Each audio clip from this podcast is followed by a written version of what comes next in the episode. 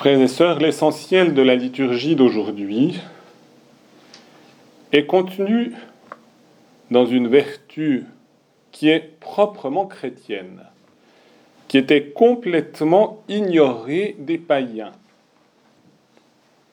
Ce n'est pas d'abord la foi, l'espérance et la charité qui étaient aussi ignorées des païens.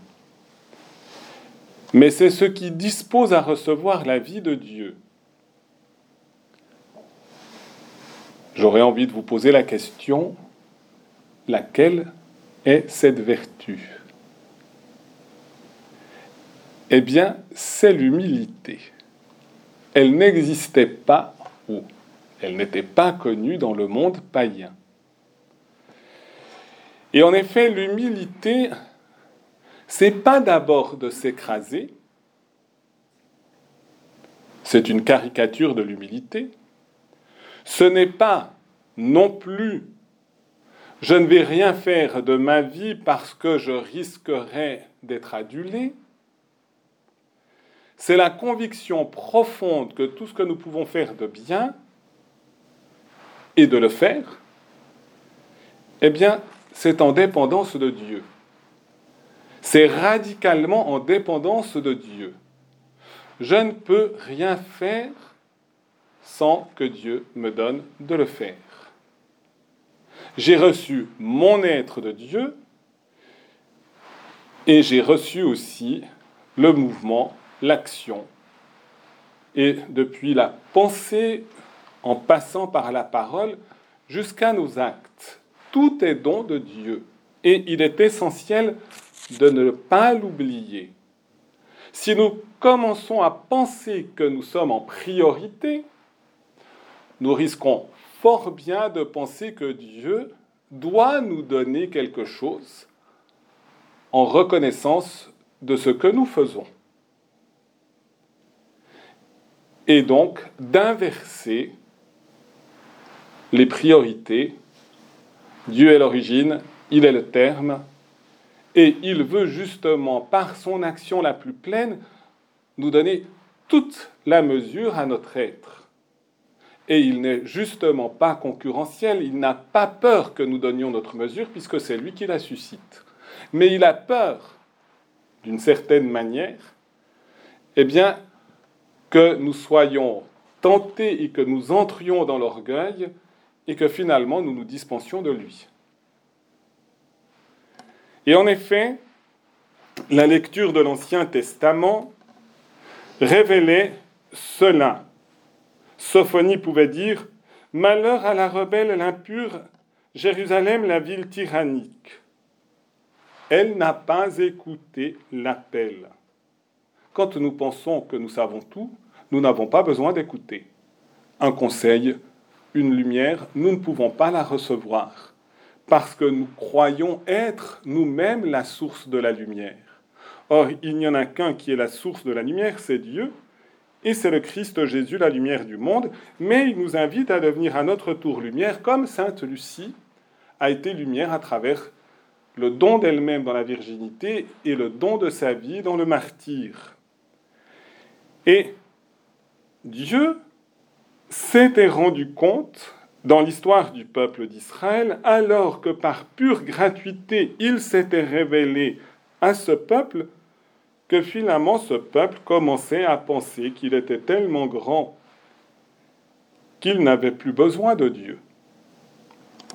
Et si nous regardons la suite de ce passage de Sophonie, eh bien il disait je laisserai chez toi un peuple pauvre et petit, il prendra pour abri le nom du Seigneur. C'est vrai de tous ces pauvres qui ont parsemé la vie du peuple d'Israël, c'est vrai d'une manière toute spéciale de la Vierge Marie, de Saint Joseph, qui vont accueillir le pauvre par excellence, qui va naître pauvre à Noël, le Christ Jésus, le Sauveur du monde, et pourtant un tout petit enfant couché dans une crèche. Et Jésus va faire résonner sa voix aussi pour appeler à la conversion. Il nous raconte cette parabole. Deux enfants, le père les invite à travailler. Un dit non et il y va. l'autre dit oui, il n'y va pas, concrètement, c'est de nouveau l'accueil de la parole du Père pour aller travailler à sa vigne. Et donc, il fallait une humilité pour changer de son non à son oui. Et peut-être que c'est justement l'orgueil qui s'est glissé à l'autre qui dit oui et qui finalement n'en tire pas les conséquences et pense pouvoir vivre sa vie sans relation véritablement à son Père. Et Jésus continue ainsi à dire Amen, je vous le déclare, c'est une invitation finalement à l'humilité. Les publicains et les prostituées vous précèdent dans le royaume de Dieu. Ceux-ci ont pu faire un acte d'humilité, ils sont partis de loin, mais humblement ils se sont ouverts à l'appel à la conversion lancé par Jean-Baptiste. Et les autres qui pensaient être des justes, comme le pharisien aussi de la parabole de Jésus, ne se sont pas ouverts à l'appel à la conversion et n'avaient pas leur cœur disposé à recevoir finalement le mystère de Jésus lui-même venant dans l'humilité et la douceur. Et je terminerai simplement par évoquer une des grandes prières à l'humilité, la litanie de l'humilité du cardinal Méridelval qui avait acquis une position importante dans l'histoire de l'Église, puisqu'à 38 ans, eh bien, il devint le secrétaire d'État du pape Saint Pie X, infatigablement au service de l'Église. Et il pouvait dire du désir d'être estimé, délivre-moi Seigneur, du désir d'être affectionné, délivre-moi Seigneur, du désir d'être recherché, délivre-moi Seigneur. Et aussi, de la crainte d'être humilié, délivre-moi Seigneur.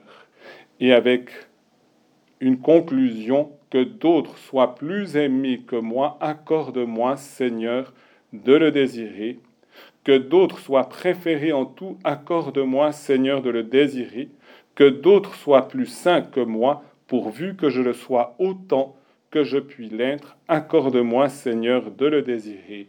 Amen.